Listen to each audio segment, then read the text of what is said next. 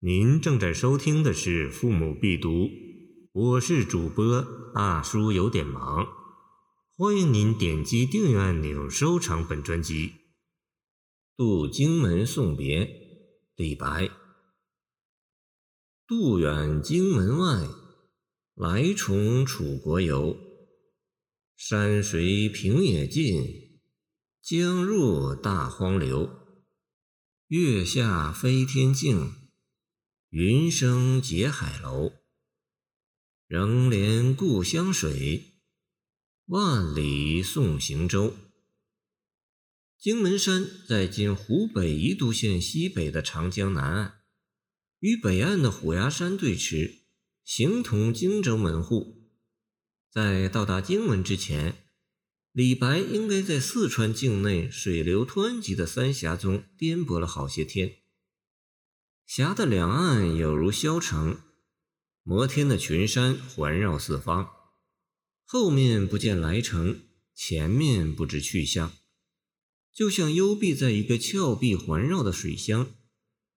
纵然没有原声，也觉凄凉。船到荆门，景观便豁然开朗，前面是一望无际的荆州平野。出峡后的江面顿时开阔，汹涌的激流变成一片浩浩荡荡的大水，真是两岸朱崖之间不变牛马。甭说诗人，就是一般游客到此也会胸怀一场而意兴传飞。本篇是李白仗剑去国、辞亲远游、出峡时的作品。清人沈德潜认为题中“送别”二字可删。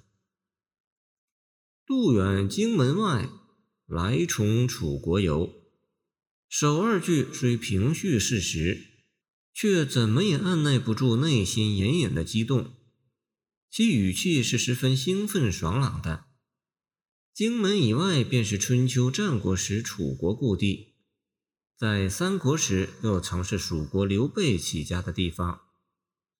诗人提到楚国这个历史地理的概念，自然能引起有关历史文化的一些联想。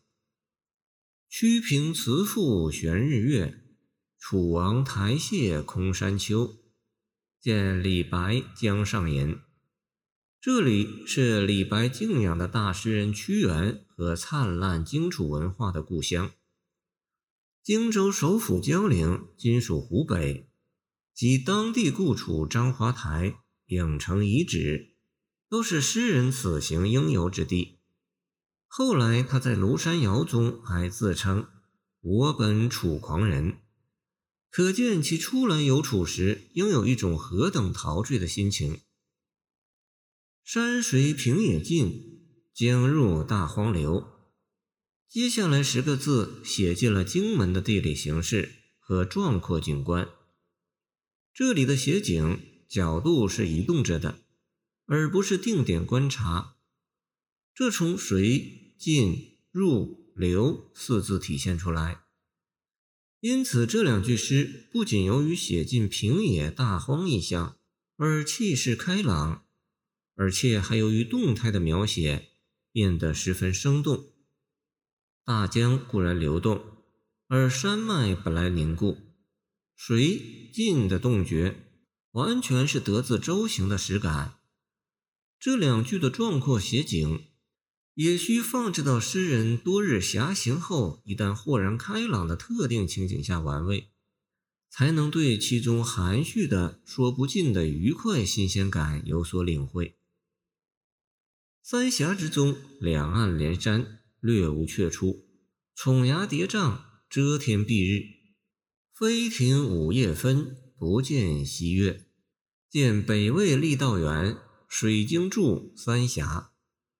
当然，更看不到地平线和水天相接处云霞幻化的奇观。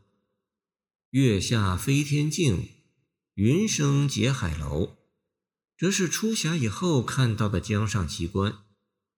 李白曾说：“小时不识月，呼作白玉盘。”又疑瑶台镜，飞在青云端。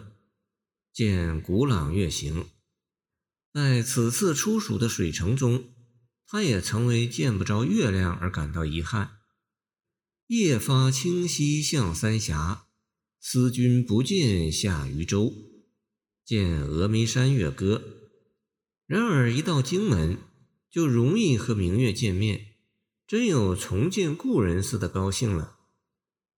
由于江面开阔，水势平缓，月的倒影也能清楚地看到了。而水天之际的云霞变幻，又使诗人如睹海市蜃楼的奇观。总之，中间两联着眼于初到荆门的观感，充满对生活新天地的礼赞和陶醉。对照杜甫《旅夜抒怀》中写同样景观的两句“星垂平野阔，月涌大江流”，相当于李诗的四句。在风格上时有潇洒和凝练的不同。离开故乡热土，对于李白来说意味着鹏程出展，他自然是喜悦之情占了上风。但这又并不意味着诗人和故乡割断了感情联系。蜀中是他的父母之邦，抚育他长成的地方。当他羽翼丰满后，他又无私地将这个值得骄傲的儿子奉献给整个大唐，而李白以赤子之心，永怀着对故乡母亲的热爱。他感到，即使身已出蜀，故乡的爱仍和这江水一样与他同在，伴随他走到更远的地方。